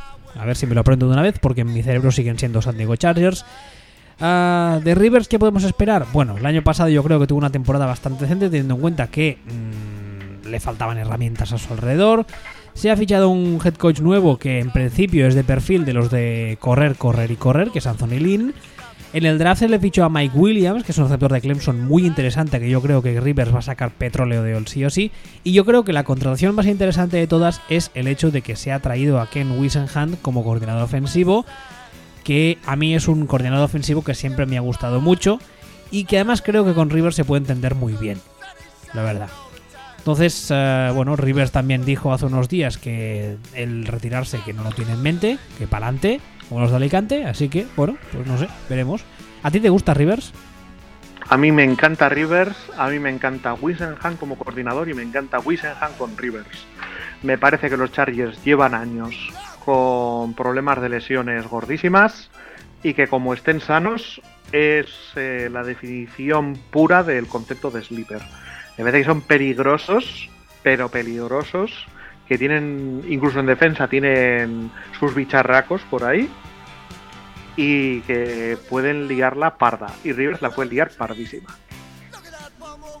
Sí, yo pienso igual. Sí, sí. Y no sé por qué desde hace unos años se le tiene como ninguneado a Rivers, lo cual no he acabado nunca de entender porque ha demostrado muchas veces que cuando tiene, tiene tiempo para lanzar, una línea ofensiva que le da tiempo y tal, pese a que no ha tenido nunca a muchos playmakers alrededor, es un tío que, tiene, o sea, sus estadísticas están ahí.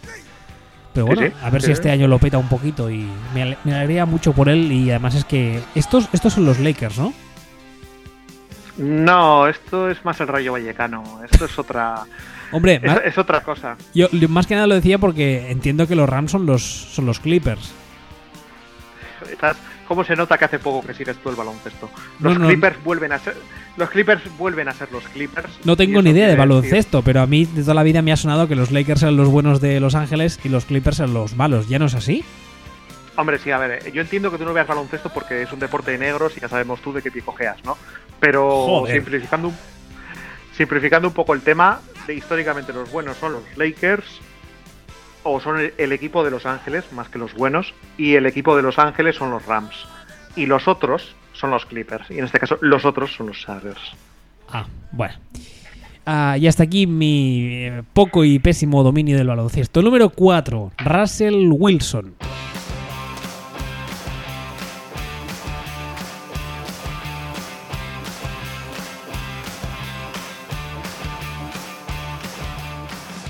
El quarterback de los Seahawks, que la verdad es que a poco que mejore su línea ofensiva, también es otro caso de jugador que va a ir para arriba como la espuma, porque el año pasado, ah, aparte de que estuvo arrastrando una lesión de tobillo bastantes semanas, es que mm, yo te diría que si no todas, casi todas las semanas, le veías correr por su vida. Entonces, eso nunca es buena señal. Que tiene la capacidad para hacerlo. Una de las cosas buenas que tiene Russell Wilson es precisamente el hecho de que es capaz de mantener una jugada, una jugada viva, escapando de la presión, moviéndose saliendo del pocket. Pero yo creo que una cosa es que tenga esa capacidad y la otra es que digan, bueno, la línea ofensiva es una mierda, pero como él se mueve por ahí, pues ya se espabilará. Tampoco es eso. Sí, eh, yo de todas formas, a mí es un jugador que me encanta. No sé si no sé si me encanta tanto por él como por culpa de Capers y por las cosas que he vivido con Russell Wilson y Capers, pero, es un jugador que me encanta. Y es un jugador que ha tenido como línea ofensiva a una serie de conos naranja, que este año han intentado poner una línea en condiciones y que yo entiendo que con lo que la opinión que tengo yo de Russell Wilson, si ahora resulta que tiene una línea en condiciones, ojito, Hombre, yo me atrevería a decir que el año que ganan la Super Bowl tienen una línea ofensiva bastante decente. Junto con una defensa que en ese momento estaba espectacular, vale. Pero tiene una línea de, ofensiva bastante decente que se junta con ese año de Marshall Lynch que también está intratable. Se junta un poco todo. Y bueno, no sé. A ver este año, pero la verdad es que hacerlo peor que año pasado a nivel de línea ofensiva, a nivel de protección de pase sobre todo, es muy complicado ¿eh? en Seattle. Sí, hombre, lo que pasa es que la Super Bowl hace cuatro años ya de eso, ¿eh? O sea, este lleva cuatro años corriendo por su vida. Hombre, ya le toca que le dejen descansar un poco, pobre hombre. El número, el número 3, Drew Brees.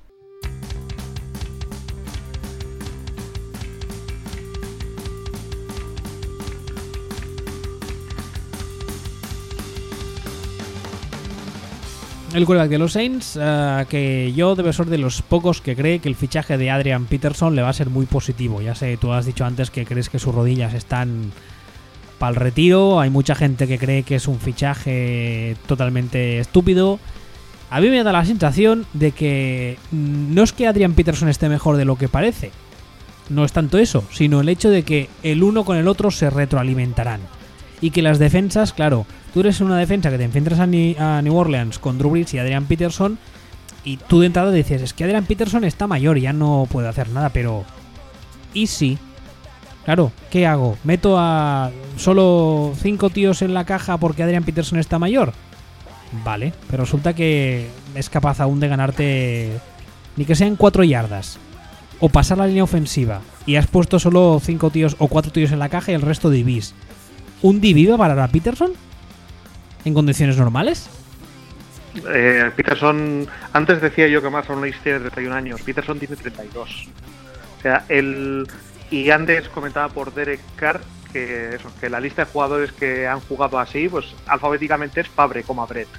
Pues lista de, lista de running backs que han dado buen rendimiento por encima de los 30 o muy buen rendimiento por encima de los 30 en la historia, dos puntos, nadie. Es decir, tendría Adrian Peterson que ser el primer running back de la historia que da buen rendimiento por encima de los 30. Pero, es que, sencillo. Pero es que yo creo aquí que el tema está en que no es necesario que Peterson se vaya a mucho más de 700 yardas para que Brice, al que le cuesta poco, se vaya a las 5000. O 5000 y muchas. Si, si, Brice, si va a hacer más, no, no es que vaya a hacer yardas, va a hacer, va a hacer millas, el tío. Es que eso, ya sea por descontado. Y el, la cosa es que en concreto Adrian Peterson, que no. Que, sería, es que tendría que ser el primero de la historia que está en esas 700 yardas. O sea, te estoy hablando. Ahora, esto, esto es invent, me lo estoy inventando sobre la marcha. Lo que sí que sé seguro es que no ha habido un running back en la historia que haya dado nivel, primer nivel, por encima de los 30. Eso sí que te lo garantizo que lo, que lo estuve chequeando, estuve repasando edades y cuando todos los running backs se vienen abajo y todo. Todos, no ha habido uno solo en la historia. Complicado. O sea, yo, yo lo veo complicado para el tío la vara. Bueno, Finalmente, aquí hay, después de este grupo, que era el segundo escalón, aquí hay un... Uh, ¿cómo, ¿cómo, definirías esto? Hay un, un 1B y un 1. Hay un empate, hay un empate, señores. Empate en las gaunas. A ver, el primero, el 1B, es uh, Tom Brady.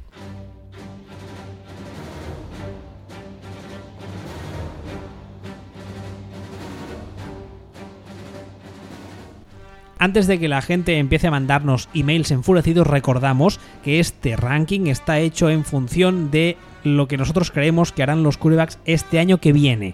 No que sean mejores de toda la historia ni mandangas, ¿vale? Muy bien. Tom Brady es el número, es el, 1B, es el del empate. Ah, en primer lugar, ah, es Brady, punto. O sea, ese es mi argumento. Pero es que además le han traído a, Mike Gilsky, no sé por qué, me da la sensación que es el típico jugador de perfil Belichick que nunca había hecho demasiado, lo coge Belichick y hostia puta, parece buenísimo. Le han traído además a Brady a Dwayne Allen, que estaba en Indianapolis un poco ninguneado, porque Indianapolis es lo que es estos últimos años.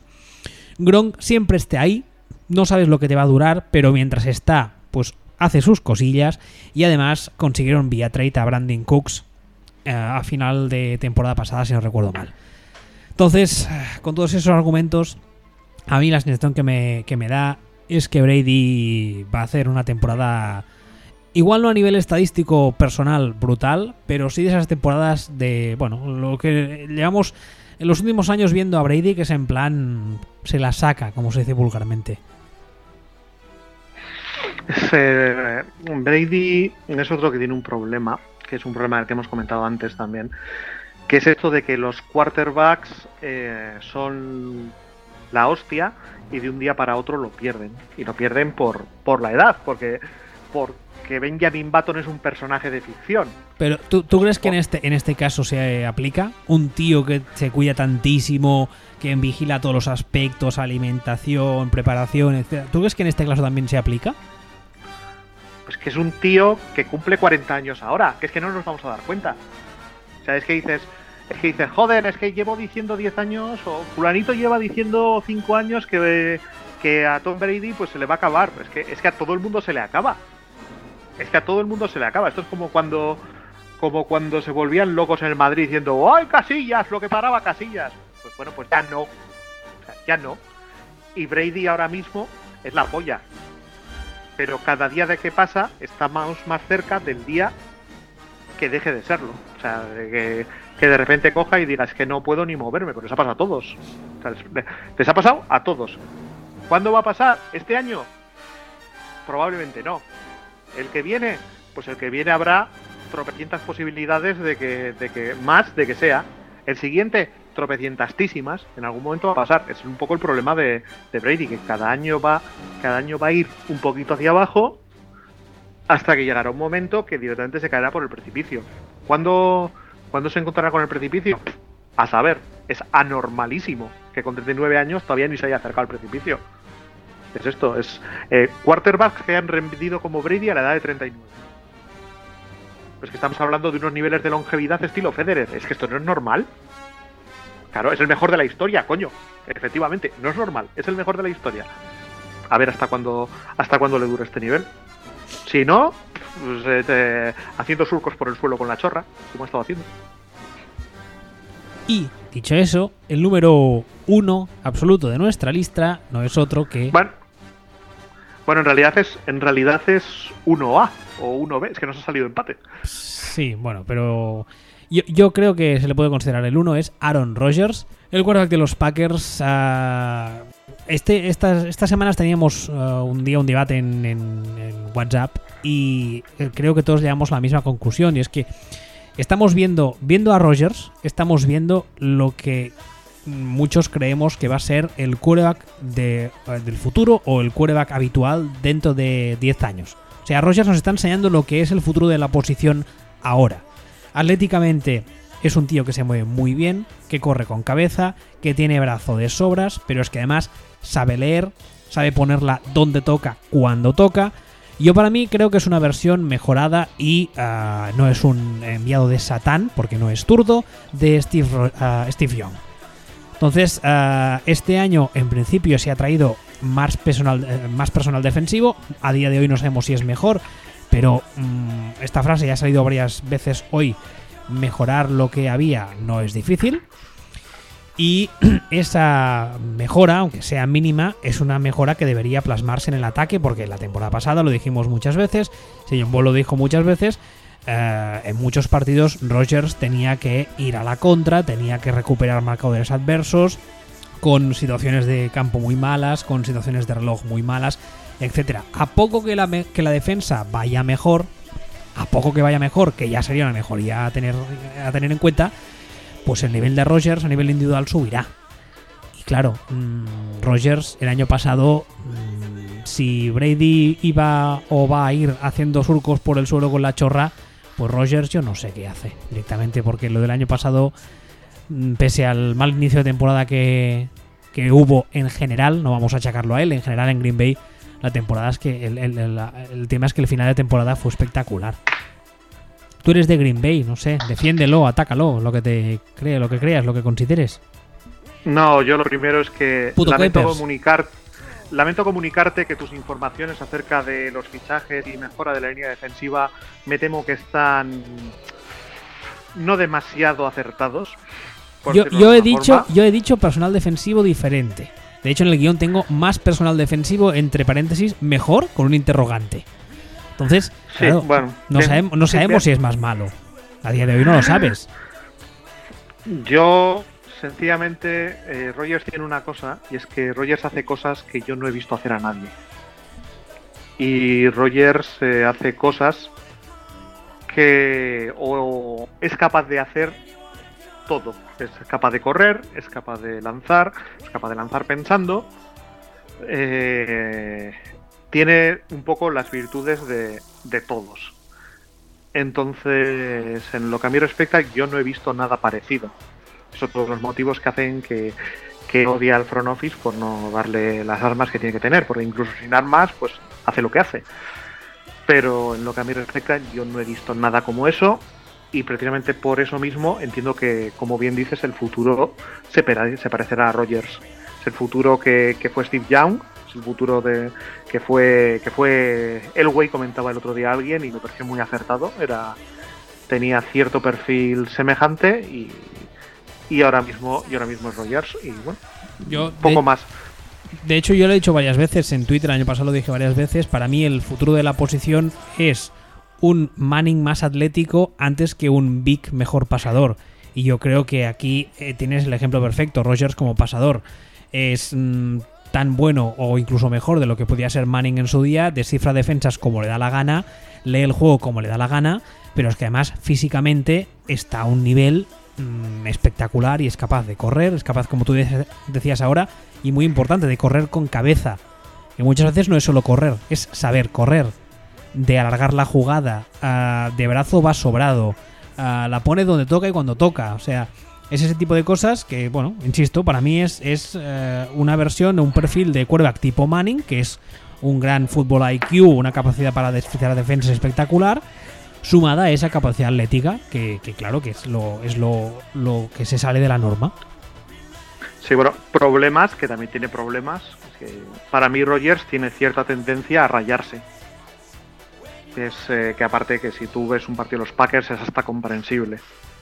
Yo he visto bastantes partidos de los Packers en los que la sensación es que al cuarto drop lo que está pensando es me cago en vuestra puta madre, salid vosotros, yo paso de lanzaros más estos inútiles, estoy harto. Entonces, esa, esa sensación, esa tal vez prepotencia, tal vez esto, es algo que muchas veces cuando vienen baldadas eh, yo tengo ese feeling con, tengo ese feeling con, con Rogers y es lo que, pues bueno, es la pega que le encuentro, pero es la única pega que le encuentro. Sí, también se ha dicho, especialmente el, último año, que me pareció, en ese momento me pareció un poco ventajista. Se ha dicho últimamente que es un tipo que es eh, muy especial. Y insisto, cuando se empezó a decir que fue el año pasado que Green Bay no estaba jugando bien y me pareció muy ventajista, pero han ido pasando los meses, la Green Bay recuperó su nivel de juego, él siguió, eh, empezó a jugar mucho mejor. Incluso se han publicado un par de libros que no le dejan bastante bien. El primero fue el de Fabre, con una anécdota que en su día ya se comentó, que al parecer eh, el mismo Rogers negó, pero hay testigos que la han ratificado, y es que el primer encuentro que hubo entre Fabre y Rogers, Rogers le dijo, ¿qué tal abuelo? Lo cual a Fabre no le sentaba demasiado bien. Y luego ha habido un libro que se, se publicó hace apenas un mes o un mes y medio de un periodista que no recuerdo el nombre, lo lamento, que durante muchos años ha cubierto a los Packers y había visto muchas cosas, había estado en el vestuario y obviamente pues en ese momento no podía hablar para poder tener una buena relación con la franquicia, pero una vez se ha retirado este señor, ha sacado un libro contando cosas donde no deja a Rogers precisamente muy bien. O sea, al parecer, insisto, es un tipo que de personalidad es bastante especial. Eso no afecta ni mucho menos a su capacidad como jugador, pero sí que es verdad que, bueno, que muchas veces, sumado a lo que tú dices, que es completamente entendible, eso de rayarse, muchas veces son las cosas que quizá hacen que Rogers desconecte un poquito de los partidos. Y es lo que, Sí, es- y es, es lo que lo que evita que no es que sea el mejor, sino que sea el mejor de los mejores que hemos visto jamás de los jamases. Es la única, Sí, la única mancha. Los, ¿Cómo diríamos? Los intangibles. Es decir, yo sí comparo a, a Brady con Rogers. Yo veo una ventaja clarísima de Brady en, en estos intangibles, en, en liderazgo del vestuario, en este tipo de, en este tipo de cuestiones. Sí, sí. Mis jugadores van, van a la guerra por mí. Los jugadores de, sí, exacto. de ataque. Si- sin ir más lejos, si lo que pasó en la Super Bowl, en vez de, Green, eh, de New England es Green Bay, evidentemente estoy haciendo una trampa muy gorda porque, porque McCarthy no es Belichick, lo tengo claro. Pero si se da esa misma situación, a mí me da la sensación de que, de que Aaron Rodgers, como tú dices, se raya y no le da la vuelta al partido. Y en cambio, Brady, cuando están perdiendo de 25, le hemos visto varias veces estos meses, lo ves en la banda animando a la gente diciéndoles, venga, va, va, que tenemos que salir a trabajar, que esto está hecho. Y tú dices, flipaos, estás perdiendo de 25, ¿qué coño me cuentas? Y acaba ganando. Sí, claro, pero de eso se trata. Eso, eso, eso es un valor en sí mismo. Claro, es- bueno, te digo, es que es, lo, es lo que tú decías de las intangibles. Ahí está la diferencia entre Brady y Rogers. Rogers es, entre. sí. es- es más joven que Brady y tiene mucho más talento físico que Brady, pero en ese aspecto mental, por así decirlo, Brady le gana a Rogers. Sí, y, y no solo es esto. Yo a, a Brady le he visto ir perdiendo partidos y continuar jugando y continuar animando, como bien dices, mientras que a Rogers le he visto perder partidos y saltar automáticamente al modo este partido lo tengo que ganar yo e intentar ganarlo yo solo. Lo que por una parte te empuja o le empuja al, al modo Dios, pero por otra parte no es necesariamente la mejor opción. La opción entrar, entrar en el Hero Ball y decir apartaros que esto lo gano yo. Dejarme Esa- solo. ese es- entonces ese, ese matiz, esa es la ventaja de. Esa es la ventaja de Brady. Bueno, pues nada, ¿te parece que repase la lista entera de nuestros eh, 32 quarterbacks? Por supuesto. Vamos allá. El número 32, Josh McCown de los New York Jets. El número 31, Brian Hoyer de los Niners. El número 30, Tyro Taylor de los Bills. El 29, Jared Goff de los Rams. 28, Tom Savage de los Texans. 27, Trevor Simeon de los Broncos. 26, Blake Bortles de los Jaguars. 25, Mike Lennon de los Bears. 24, Sam Bradford de los Vikings. 23, Ryan Tannehill de los Dolphins. 22, Cody Kessler de los Browns. 21, Alex Smith de los Chiefs. El 20, Andy Dalton de los Bengals. El 19, Joe Flacco de los Ravens. El 18, Eli Manning de los Giants. El 17, Carson Palmer de los Cardinals. El 16, Matt Ryan de los Falcons. El 15, Andrew Luck de los Colts. El 14, Carson Wentz de los Eagles. El 13, Kirk Cousins de los Redskins. El 12, Marcus Mariota de los Titans. El 11, James Winston de los Bucks. El 10, Matthew Stafford de los Lions. El 9, Dak Prescott de los Cowboys. El 8, Derek Carr de los Raiders. El 7, Cam Newton de los Panthers. El 6, Ventesta Burger de los Steelers, el 5 Philip Rivers de los Chargers, el 4 Russell Wilson de los Seahawks y el top 3 el número 3 Drew Brees de los Saints, el 1B, por así decirlo, Tom Brady de los Patriots y el 1A Aaron Rodgers de los Packers. Pues hasta aquí nuestro ranking y pues no sé, un día de estos igual grabamos o cuando sea, ¿no? Sí, cuando, cuando se nos ocurra hacer algo que, que valga la pena. parezca relevante. Sí, sí tengamos una tarde libre. Sí, porque la verdad es que, insisto, las noticias que hay últimamente empiezas a mirar y Kyle Shanahan se ha dejado barba. Y dices, madre mía. Un, un detalle, no es un off topic. Antes comentabas que eh, los Panthers han despedido a, a Gettelman, al general manager. Sí, me ha entrado la noticia ahora. Bien, me parece una cagada de dimensiones planetarias. Solo comentar que me parece una cagada de dimensiones planetarias. Ha gestionado los contratos a la perfección, ha gestionado sobre todo los salarios a la perfección. Un, muy duro negociando, pero eso ha hecho que hayan estado muy, muy limpios. Además, los salarios han, han funcionado de maravilla y me parece una cagada de dimensiones estratosféricas. ¿Crees que Rivera ha hecho un Andy Reid? Joder, eso sería todavía más gracioso, porque por lo menos Andy Reid es un gran entrenador. No sé. La verdad es que no, tengo, no tengo los detalles de la noticia, ¿eh? porque ya te digo, me ha saltado el aviso del navegador mientras estábamos grabando y no sé los detalles, pero bueno, me parece muy raro, francamente, no entiendo. Yo sospecho que puede algo tener algo que ver con Greg Olsen, más bien.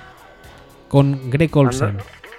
Sí, ahí ahora mismo está, está, está en una situación en la que Greg Olsen anda quiere un aumento, una renovación, un tal, un cual, que si va a hacer un holdout, que si no. Mm, y cuando tú tienes un general manager que juega muy duro con las renovaciones y estas cosas y te dice, oye, ¿qué nos voy a pagar? Pues a lo mejor resulta que la plantilla eh, no está del todo contenta. Hmm. Podría ser, no sé, seguiremos eh, viendo ver cómo qué sale, qué, qué información sale del tema. Bueno, recordaros que podéis leer a este señor en uh, Twitter, arroba Sillon Bowl, y a mí, arroba y que estamos en footballspeech.com. Hasta la próxima. Hasta luego.